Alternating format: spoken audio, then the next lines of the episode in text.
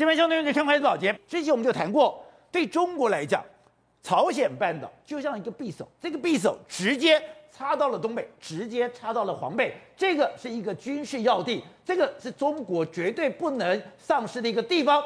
但没有想到，现在尹锡悦居然在军事、在经济上面要牢牢地站在美国这边，而且跟美国整合在一起。而现在不止如此，整个四方同盟并没有因为澳洲的改朝换代换了人以后有什么的改变。这个四方联盟在日本举行的时候一样。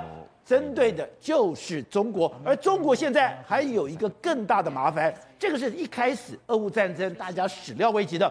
俄国在俄乌战争的时候，它的军事损耗非常的严重。现在简单的估算是，中国的空军有高达百分之四十的机队会受到影响，而且这些都是精密的机械零件，如果没有办法定期的保养的话。对它的战力会造成很大的损害，而且对于台湾来讲，我们也在注意说，当各个国家的鱼叉飞弹送到了乌克兰，乌克兰怎么去对付黑海舰队？如果这些鱼叉飞弹真的可以对黑海舰队造成致命打击的话，那将是未来台海战争最好的范本。好，我们今天请到全兵队大家非常熟悉的财经专家黄寿松，你好，大家好。好，这是美丽岛电视报总编吴子嘉。大家好，好，第三位是时事评李正浩，大家好，好，第四位是资深媒体人魏征，大家好，好，第五位是资深媒体人王维德，大家好，好，待会呢，资深媒体人黄伟汉，还有前台大感染科医师李世璧也会加入我们讨论。好，so 怎么都没想到说，哎，一个俄乌的战争竟然会严重的损害中国的空军的战备，没错，搞了半天，中国最先进的战机都是由俄罗斯提供的，对，现在俄国。它在俄乌战争里面战损非常严重，是，而这个战损对它的损耗将会影响到。对中国的供应吗？没错，这次拜登亚洲行呢，他的可以说是收获满满。第一个，刚才宝杰提到，这个南海已经倒向这个美国这一边，在四方同盟获得坚固的这个这个持续的这个下去。那这个为什么他们会这样做呢？因为目前的中国啊，恐怕是他最弱的时间点。哦、我们讲到说，他的经济目前损失非常大之外，就没想到有一个意外的插曲啊。这意外插曲是什么呢？因为俄罗斯这一次呢，在俄乌战争里面来说话，他们损失相当相当的严重，甚至他们很多后援已经完全被打掉之后。俄罗斯现在军方想要以他们自己本身的军需先为优先供应，就没想很多东西呢，他现在没办法供应给中国啊。那为什么没办法供应给中国？因为中国高达百分之四十的空军的相关的这个引擎呢，反正那根据统计数字，过去二十年以来，俄罗斯一共提供给中国空军或者他们的部队一共有。四千架左右的发动机，四千架，这四千架左右的这个发动机，宝姐，你需要一些保养啊。对，问题是现在俄罗斯自己自顾不暇，哎，不好意思，我现在可能没办法出货给你。我们简单的来讲，比如说歼二十，歼二十它的发动机是来自俄罗斯的发动机。对，俄罗斯如果说，哎，我不好意思哦，我自己内需都不需都不够说，我怎么供给给你？让让简单的飞一次歼二十出去，你回来就要就要维修保养。如果维修保养长时间之内没有办法获得那些零组件的话。我就跟你讲，这个飞机搞不好一两年真就报销掉了嘛。所以是哦，你曾经在空军单位担任过政战官，真的哎，我飞机飞上去，不是说回来以后我擦擦干净就算了，不是，我飞上去再回来以后，不有很多零件要更新，是，而且这些零件很多都是精密机械，没错。如果说我这些精密机械不能及时供应的话，是，他说。我这个飞机对。一两年就要报销了，而且通常飞机出去的时候，越越是高精密的这个引擎里面来说，越会有一些小东西你可能会出问题。那小东西出问题的话，你每一次下来都是要大幅度的保养一遍，保养一遍才能够出去。所以如果你这些零组件没有到位的时候，中国目前的空军可能是说。根据美国的评估，你大概是可能最弱的时间点。所以你看这一次，这次来说，美国，你看为什么拜登会在这边说，哎，今天又重申一遍？人家问他说，哎，中国侵犯台湾的时候，美国会不会派兵？他说，我已经说过了，我不会再重说一遍。甚至连这个岸田文雄都说，俄罗斯入侵乌克兰这件事绝对不会在印太地区也发生。所以你看各国为什么敢对你中国越硬起来？当然，他们团结在一起，不说中国，你现在是最弱最弱的时间。所以我们看到中国这几年，哎，其实这是强力的。发展它的空军，是它有的第五代战机有歼二十，而且它也有战轰机。对，可是没有想到，你现在最重要的咽喉居然掐在俄罗斯，是而俄罗斯现在自顾不暇。而接下来我们看到，现在全世界。也要提供给乌克兰所谓的鱼叉飞弹，因为全世界已经受不了了。当俄罗斯去封锁黑海，封锁黑海，让乌克兰的粮食不能出口，粮食不能出口，你就造成了中东地区还有欧洲地区所有的粮食大涨。所以现在欧洲国家，美国我要供应鱼叉飞弹，对于谁？对付俄罗斯的黑海舰队，让你不能再封锁。可是，施宗，你说是这个对台湾来讲，对。俄罗斯俄乌战争，对对台湾的教案，没错，才刚要开始。没错，这个俄乌战争来说的话，所谓不对称战争到底是怎样一个打法？我们我觉得这次大概有一个雏形出现。譬如现在世界各国都要给这个这个乌克兰这个鱼叉飞弹，包括丹麦也要给这个乌克兰的鱼叉飞弹。他当然希望说能够借由鱼叉飞弹呢，能够在黑海能够有所反击。好，那这个会给台湾什么样一个状况？我们知道，其实前一阵子不是俄罗斯的莫斯科号被乌克兰的海王星的这个反舰飞弹击中吗？两颗飞弹击中，哎，小小的两颗飞弹毁灭了你价值那么高的这个莫斯科号，所以这于是给了台湾或者给了美国一些一些想定。我们这一次汉光三十八号的演习的图上兵推里面来说，这一次就跟过去完全不一样的做法。我们这次把这一次的莫斯科号被打掉的这个教案，把它移到我们的兵推里面。对，我们的假想目标就是辽宁号。那怎么去打呢？你知道这一次呢，莫斯科要怎么被摧毁？我当然要有空中的情报网，对不对？我们有所谓 MQ 九 B 的这个无人机，这样飞上去之后，哎，知道你的位置在什么地方，然后标定好，可能跟这个同盟国互相分享情报之后，再来我们有什么？我们目前有暗制的鱼叉飞弹，我们有这个 F 十六搭载的这个反舰的这个鱼叉飞弹，再加上说我们有沱江舰，有熊二跟熊三的反舰飞弹，用这三个飞弹呢，用这样子情报标定之后。去攻击你辽宁号这样的想定，所以这设设定是告诉你说，即使有辽宁号那么大的航空母舰，你都不见得在台海战争里面，我们用这种不对称的这个作战方式，搞不好台湾反而能取到优势。而且我们之前讲到，哎，我们买了很多鱼叉飞弹，对，我们对鱼叉飞弹有等于说是飞机空中发射的，是有舰上发射的，也有岸上发射的。对，那现在丹麦要给的这个鱼叉飞弹，能不能对付这个俄罗斯的战舰？对。刚好就让台湾做个观摩。是，如果说今天鱼叉飞弹可以完全的将黑海舰队消灭，而且把俄罗斯封锁黑海的这种能力，对，完全摧毁的话，未来不就复制到台湾海峡吗？没错，我们相信一定是可以的，因为这一次的这个海王星飞弹就可以封锁，那更不用说鱼叉飞弹。所以这个等于是说，我们看乌克兰战争，就在看我们未来可能台海发生冲突的想定就是如此。而且这次外交事务杂志还提不到说，哎。他们连俄乌战争为这个所谓的教案之后，把这个兵推推演到了台湾海峡。没错，他们发表了这个台湾海峡可台湾海争端可能演变为核武的这个报告里面，这报告里面它分为红军跟蓝军这样兵推。兵推的结果，他们认为说，中国大陆在攻击台这个台湾的第一个响定里面，他会先占领台湾周边的岛屿之后，开始发动攻击。发动攻击的时候，他第一个声音当然攻击台湾，他不止攻击台湾，他还攻击了日本，攻击了北亚利亚纳群岛，包攻击关岛，包括攻击了这个澳洲，甚至攻击了夏威夷。他会有飞机呢，直接飞到靠近美国本土的地方，攻击美国西岸，甚至攻击阿拉斯加，用这样的方式去攻击你。难怪说之前日经新日经就做了一个报道，是他说，哎，既然在新疆中国的基地里面有一个日本的对空中客这个侦察机，是这个是全世界现在最好的侦察机，没错，代表说。当中国发动第一击的时候，对，是先打这个侦察机，对，让你没有空中指挥平台，是。然后第二个，我是要打关岛，是。然后要打苏澳港，没错。我们讲，事实上为什么我们前几天不是讲日经曾经有报道说，他们现在美国拍到越来越多的画面，在新疆的这个基地里面来说，你看，这是这个是什么？这个就是日本的这个一七六七，这个在新疆的一七六七，是不是一模一样？他就说打仗打仗的时候，他们第一个时间会摧毁在冰松基地停在那边的一七六七，让你的空中指挥台消失。再来说，他可能会攻击什么苏澳港这个地方，甚至最有可能会被攻击的就是关岛，甚至你知道。这几天的时间点呢，那拜登不是去访问这个美日本吗？那中国大陆在这时候央视播了一个叫做“珍珠港”珍珠港的这个影片。为什么要播这个影片呢？因为事实上过去一段时间，美国有非常多的基地在菲律宾这个地方苏比克湾，但他把它撤掉之后，他其实把大部分的这个后勤的部队啦、后勤的东西都完全撤到关岛这个地方。关岛目前它这个基地呢，是它的油弹库或相关相关的油草是世界第二大，在海外第二大。另外一个，它这边有安德森的空军基地。还有一个军港在这个地方，甚至还有海军的这个航空站，这个地方呢可以停靠什么？包括美国的重型的飞机都在这个地方。我们最近不是看到吗？所有从这个侦察机都是从关岛起飞，飞到要么飞到这个南海这个地方来，要么飞到这个这个朝鲜半岛这个地方，从事关岛。所以第一个时间里面来说的话，中国的想定里面可能就是我会攻击关岛这个地方。而且中国为什么现在会跳脚？是哎，现在南韩的态度越来越明显。是刚刚讲尹锡悦上台之后，已经完全站到美国这边，而所有过去我们来讲。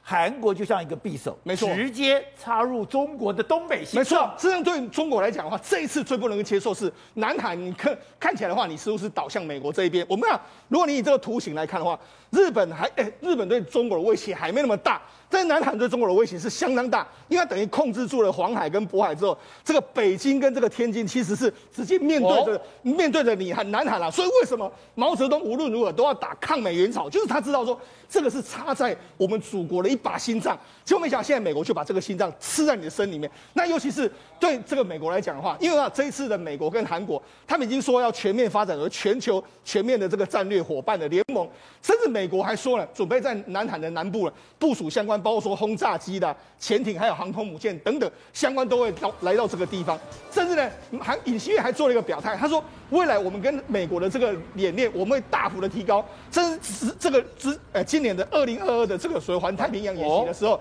美日本哎韩国通常是派世宗大王级的神盾舰，还有张宝镐张宝镐级的这个潜舰参加，他今年会升升级。独岛级的两栖攻击舰，还有孙元一级的潜舰都会参加。对，最重要，他现在等于是把这个跟你美国联合演练的机个规模把它拉高，提升起来。那不止拉高，哎，因为为什么？因为其实呢，南海也有非常厉害的这个飞飞弹的这个能力。我们前一阵子不是这个金金正恩发射飞弹之后，中日本哎韩国马上就发射了五枚飞弹。包括说玄武二型的地对地飞弹，海星二型的这个舰地对舰的这个飞舰对地的这个飞弹，包括说联合的这个直接攻击弹等等，一共五枚陆基的啊、海基还有空射。南韩的飞弹也很厉害。对，所以你知道它的威力其实其实它的军事实力其实非常厉害，甚至他们不是已经跟英国签了说他们要打造一个他们未来的所谓的。这个轻航母，所以那其实南韩的军事武力其实并不弱哦。他如果真的加入到美国的阵营，尤其它靠中国这么近，这个对中国的威胁是相当相当之巨大。好，瑞德，现在俄乌的战争对台湾来讲，真的是一个非常难得的教案吗？最近我们看到在路上的一个战争里面，哎，我们知道那个不对称的战争，我们知道监视武器的一个重要，我们知道在现场无人机还有通勤指挥的这个重要性，但是接下来。现在呃，乌克兰拿到了鱼叉飞弹，接下来在黑海会有一个歼灭黑海舰队的这个战争，而这个影响到我们这一次汉光演习的兵推，所以我们这次汉光演习的兵推竟然因为乌克兰的关系做了很大的改变，而且我们让熊二、熊三飞弹扮演了非常重要的角色。对，没错。那么这一次啊，事实上呢，那么在黑海的这个俄俄罗斯的舰队。莫斯科号被两枚的海王星飞弹直接击中，海军上将号还记得吗？也是被这个等于说海王星飞弹的击中。那么击中了以后，你可以发现这个次音速的海王星，乌克兰所制的这个所谓的呃弓箭飞弹呐，它看起来不是新颖的，是比较老旧的飞弹，一样可以打中这个莫斯科号的旗舰呐。所以这是传出来说，本来传出来说美军是不是有可能用？这个呃，总共两百亿美金、六千亿台币的这个武器，直接给鱼叉飞弹。那美军内部的人啊，自己是有考虑，是如果有美军直接提供鱼叉飞弹的话呢，怕立刻升高跟俄罗斯的对峙。所以今天传出丹麦由丹麦来提供鱼叉飞弹，鱼叉飞弹。那么俄罗斯如果拿到了呃，等于说遇到俄罗斯黑海舰队遇到丹麦所提供的鱼叉飞弹的话，我跟你讲，现在黑海舰队剩下二十艘哦。如果鱼叉飞弹来了以后，大概这二十艘，大概只剩下不到一半了，你知道为什么？因为鱼叉飞弹，宝宝杰，你知道鱼叉飞弹到现在为止啊，它的实战经验里面呢，那么真正发射鱼叉飞弹以后，击中命中率是多少？你知道吗？多少？百分之九十三，也就是一百艘里面有九十三艘会被鱼叉飞弹给打中。对，鱼叉飞弹的目的并不是一颗打中你大型的船舰，然后让这个什么航空母舰、主力舰就立刻沉下去，不是。它最主要目的是，它让鱼叉飞弹打中了以后。瘫痪你这艘这个等于说大型的舰艇，让它毫无用武之地，这是鱼叉飞弹最主要的一个功能。那我们有很多鱼叉飞弹吗？对，没有错。那么也因为这样子，所以这一次各位就在今天早上六点，那么在屏东啊、呃、这个九鹏基地的外海呀，第一次由我国的海巡署，那么它的安平舰，呃，各位如果你常到高雄驳二码头，就可以常常看到那个海巡署的那个安平舰啊，对，由它直接那么到左营去哦。去年本来就要进行了，那么去年因为疫情没有，所以今年呢，直接把它平战转换，一天之内立刻把四个飞弹的发射筒直接装进去，雄二跟雄三，然后各八枚、十六枚的雄二、雄三飞弹立刻装上去了以后呢，平战转换，因为海巡人员官兵呢，他没有经过这个训练，发射飞弹的训练，四名的海军官兵上了以后呢，上了这一艘安平舰了以后，沱江间出去，出去了以后呢，那么就在蓝屿跟绿岛的外海啊，直接那么锁定靶船。靶船在什么地方？在蓝屿外海一百多公里的地方，打一百多公里。对，所以它发射的地方，这一枚雄二飞弹飞了一百多公里以后呢，命中这艘靶船，总共有两艘靶船。那么另外一艘是干嘛用的呢？因为海军的沱江舰也要试射。对，哦、这枚雄二飞弹发射的时候，我们第一次出动大型的这个无人机，把全程全部监控。你要你要知道，从这个黑海的这个啊、呃、这个实战经验告诉你，你的莫斯科号不是那么厉害，对，那么强大，哎。各位不要以为莫斯科号好像很好打，两枚就把它打下来，还是要用战术的。莫斯科号跟包括这个海军上将号，它都有防空系统，什么意思？它有反舰系统，它有反舰系统。那你没有发现，它在面对飞弹来的时候，它没有发动发挥任何的功用啊？对，他的三层打击都没有发挥出来。都没有，你包括飞弹防御没有，然后包括快炮没有，什么都没有。你等于是在不知情的情况之下，棒就被人家击中了嘛？那。所以这次给了大家一个教训，就是飞弹是有用的。各位想想看，人家都讲台湾是刺猬之岛嘛。当这些飞弹射出去的时候，我只要出动几艘的这个沱江舰，几十枚的飞弹，雄二、雄三整个射出去。我问你，什么动拐五、动拐幺、动拐两，什么这个辽宁号、那个那个山东号，你拦截的再厉害，我当我你面对不同的飞弹射出去的时候，你能怎么样？你能够全部都拦截，像他们吹牛一样的讲说，我们一定没有问题，可以把这些飞弹全部都拦截。莫斯科号已教训已经告诉你了，更何况各位要清楚一件事，这次不是我们刚刚谈谈的这个鱼叉飞弹，对，我们向美国买了一百套，总共四百颗。那么一百套四百颗里面呢，它除了固定的暗自式的这个地点之外，发射这个所谓鱼叉飞弹之外，它另外还有机动的，也就是它是一个像船，它像一个这个等于说机动货柜，然后呢在西部还是东部所有的公路上面呢不断的移走啊，不断的移动，你根本就没有办法掌握它在什么地方。所以你，我告诉你，台湾有 F 十六所发射空对舰鱼叉飞弹，台湾有这个的有军舰上面的那派里级的鱼叉飞弹，那现在有暗制的鱼叉飞弹嘛？二零一四年。我们仅我们仅存的少数几艘潜艇里面的海虎级的舰潜潜水艇，也发射过两枚的舰它潜舰的潜射的这个鱼叉飞弹，命中靶船。现在鱼叉飞弹加上雄二飞弹、雄三飞弹，然后全部都出去的时候，你要知道，中共的舰队即将面临是千弹齐发的状况。好，正好像我刚才讲的，俄乌战争对我们来讲是非常难得的他山之石。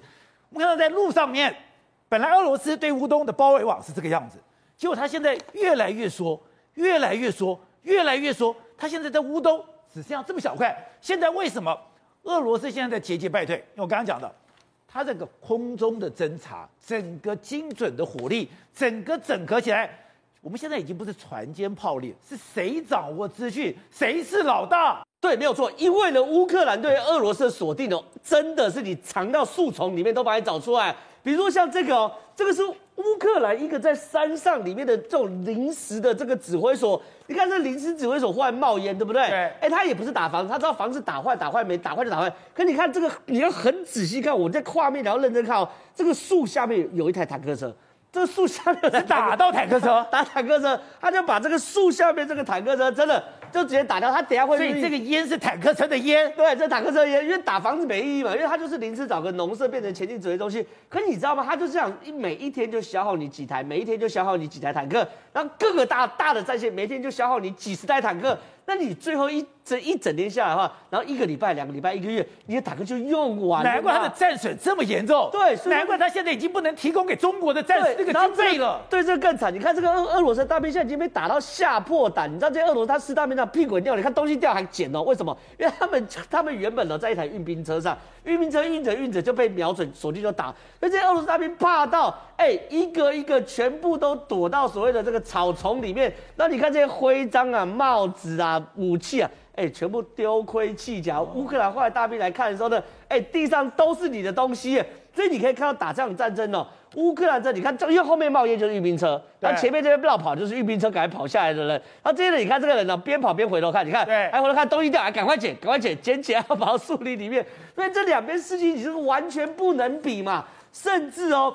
俄罗斯我也要反击嘛，对不对？就俄罗斯后来又发现，你看他弄了一个非常大的大炮跑去炸河里面，炸到聂伯河里面，这河里面一打到河，对，一点点都没有。河里面没有军事设施啊，唯一炸死的就是涅伯河里面的鱼，然后你可以去捕鱼来吃。对，哎，你完全没有用嘛，对不对？乌克兰可以是你躲在房在躲在房子旁边，你在树丛旁边，你的坦克、你的运兵车，我可以把你打掉。但是你用这么大的火力，你去打。涅伯河的鱼，涅伯河鱼里面根本没有东西啊！然后甚至是呢，乌克兰呢，现在精准瞄准俄罗斯到什么程度？你看啊，这是一个俄罗斯的坦克哦，开一开开开开开。然后就开到这个所谓的地雷区，然后就被炸掉。对，这是有两个玄机的。第一个玄机是乌克兰怎么知道在那边埋地雷？哦。第二件事情是埋了地雷，我怎么知道派无人机去跟？所以这件事情变说，你的所有的那个你要往哪里走，然后你的行进路径全部被乌克兰摸透透了嘛？可以算出你的下一步吗？算出你的下一步啊！回过头来，我我们帮大家解密一件事，就是说那个时候在整个北顿涅茨克河，不是有一大堆的俄罗斯的士兵？一整个营的被都被端掉吗？不，两个营被端掉。对，两个营被端掉。然后我们带回来看这个电子讲画面，带回来这个被端掉的时候，那时候我就觉得很奇怪，为什么这么多这么多的这个所谓俄罗斯两个营呢？哎，同一时间被端掉，对不对？它是定格在这边的，你要怎么分配你的火力？你你你难道不会发生说我五六个不同的炮去打同一个坦克吗？或者我五六个不同的标枪飞弹又跟你炮重叠吗？你如何在短时间内把两个营的炮兵端掉？原来里面有一个叫 GRS 阿塔的这个系统，这系统很很神奇，它会在一两分钟之内把整个战场所有的敌我识别识别清楚。哦、它除了识别完之后呢，它会判断这是坦克车还是运兵车，然后呢，他会去 mapping，有点像我们叫 Uber 哦，他会对应到说你最近的那个士兵是什么，对，然后跟那个士兵下指令说，你就什么、哦、你就打他就好。因为他就把那个士兵就像 Uber 的司机一样，对，就到现场了。对，你就知道哪里。你第一个，我我我是司机，我知道我不用管到底有多少个客人，我只知道我被分配到哪个客人，对我就专心对付我那个客人就好。阿尔塔就是这样。他打阿尔塔就把所有这个那这个这个，因为现在解密，把当场所有六九十台、一百台坦克全部扫描完，然后告诉你这台 A 怪怪你就打他。A 怪。对，另外一台怪怪这个归你管。这个所谓的单兵，你拿着标枪飞弹，这个归你管。它会分哦，因为有战炮、有飞弹、有无人机、有标枪，你要协同作战啊啊，这个就归在无人机管，所以才可以一瞬间把它端掉。这个是 Starlink 跟这个什么 G I S 阿尔塔这个所谓炮兵界的 Uber 来助攻，是才可以造成这么大的战果。我本来你刚讲了半天，我想我这个数字什么东西？这个你用 Uber 我就懂了。对，就是 Uber 啊。所以说 Uber 就是它的观念，就是说它帮你配对。对，你不需要去看这么多的客人，你也不需要看这么多的驾驶，一个客人配一个驾驶，这个一样。一个目标配一种武器，所以我不用所有的人集结在一起，我也不用集结在一起等命令，我可以分散在不同的地方，我在不同的地方，在不同的距离，我只要收到命令的时候，我只要专心对付我要对付的目标就好了。而且还有分哦，比如说你手上如果是标枪的话，你被分配到去打一般的所谓的机动型车辆就浪费掉了，因为标枪很贵哦，七八万美金哦，所以他还会看哪一个比较适合，配上 Starlink 才可以造成整个北涅伯河的大屠杀。所以。这个大屠杀不是一个单一的兵团进行轰击的，搞不好是它是分散在各个地方，对，然后你告诉你不同的打击点，对，从四面八方，难怪他防不胜防，防不胜防，你的敌人不知道在哪里，而且里面所谓的交叉网没有，我就是锁定你在打，所以这个东西北顿涅茨克河的大屠杀原来是有这套系统在后面助攻，那现在的更惨事情是，美国国防部部长奥斯汀已经说了。要把丹麦要提供暗制鱼叉飞弹给乌克兰，哎，这个岸置鱼叉飞弹射程是两百五十公里，对不对？因为部署在奥德萨拍谁哈，你连克里米亚半岛都可以打得到，所以整个黑海从奥德萨到克里米亚半岛全部都被你控制住，所以现在真的所有最好的东西都往乌克兰送。所以董事长，昨天我们讲，今天拜登把四方同盟全部勾起来，勾起来以后，我现在包围中国的这个态势越来越明显，而且没有想到韩国在这个棋局里面。这么重要吗？韩国真的就像师兄所说的，这一把匕首直接刺入中国的心脏，这个对中国来讲很伤吗？当然，你想想看，当年的这个南北韩战争啊，打得那么凄惨，美军死了那么多，那么多部队的伤亡在这里面，其中主要目的是为什么嘛？他今天就是南韩是个关键的位置，如果今天这个缓冲带，这个完全跟乌克兰的位置一模一样，因为乌克兰就是如果变成北约的一环的话，对，或欧盟一环的话，那俄罗斯完全没有缓冲带。那现在南韩跟北韩之间就是扮演这一模一样这个角色。而且看到现在文在寅换了尹锡悦以后，尹锡悦完全不怕北韩，他说我已经要放弃过去的绥靖的政策，你只要敢动我就动手了。对，这是百分之一百的立即还击，而且就是他的攻击的策略，所以。对这个南韩现在目前这目前跟美军的结合的这个这一次的现在这一次的态度完全是不一样的一个政府的。那这个政府的现在他马你看做了一个最重要的动作，就是日韩的联合作战了。那日韩的情报交换，日韩的最近的最近我我据我了解，大概在一个月之内的哈，日本就要派出他的外交官、外交大臣去访问南韩。这个是历史上二十年来没有发生过的事情，第一次发生。但是日本主动伸出这个橄榄枝去拜访这个南韩政府，那这个动作开始，日韩关系立刻产生剧烈的变化。这个剧烈变化其实目的是什么东西？当然是军事对付中国，就是为了对付中国跟北朝鲜跟俄国、俄罗斯三个一环。其实这个整个是一体的。第二点来讲的话，就是说，在的这个今天在日本的四方会谈，这是更是关键的问题了。这个四方会谈的态度上非常明确的就知道说，这个是要对付中国。但是在会上，大家同时都发表的意见，就是对乌克兰事件的态度都一致。但是有一个国家不肯发言，那就是莫，那是莫迪。哦，印度对俄罗斯到今天来讲的话，他还是保持一个什么态度呢？他们媒体称之为叫做 keep silence，就是沉默的态度。但沉默态度这时候，哎呀，大家提醒美国啊，你不能够逼他逼太紧，因为你们我们的目的在亚洲是主要就是中国。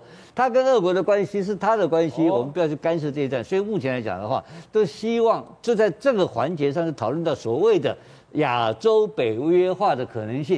因为亚洲北约化讲坦白的话，这是四个国家嘛，加上韩国嘛，对，就是真的能够打的，能够出兵，能够跟中国战，就站上去的战力的话。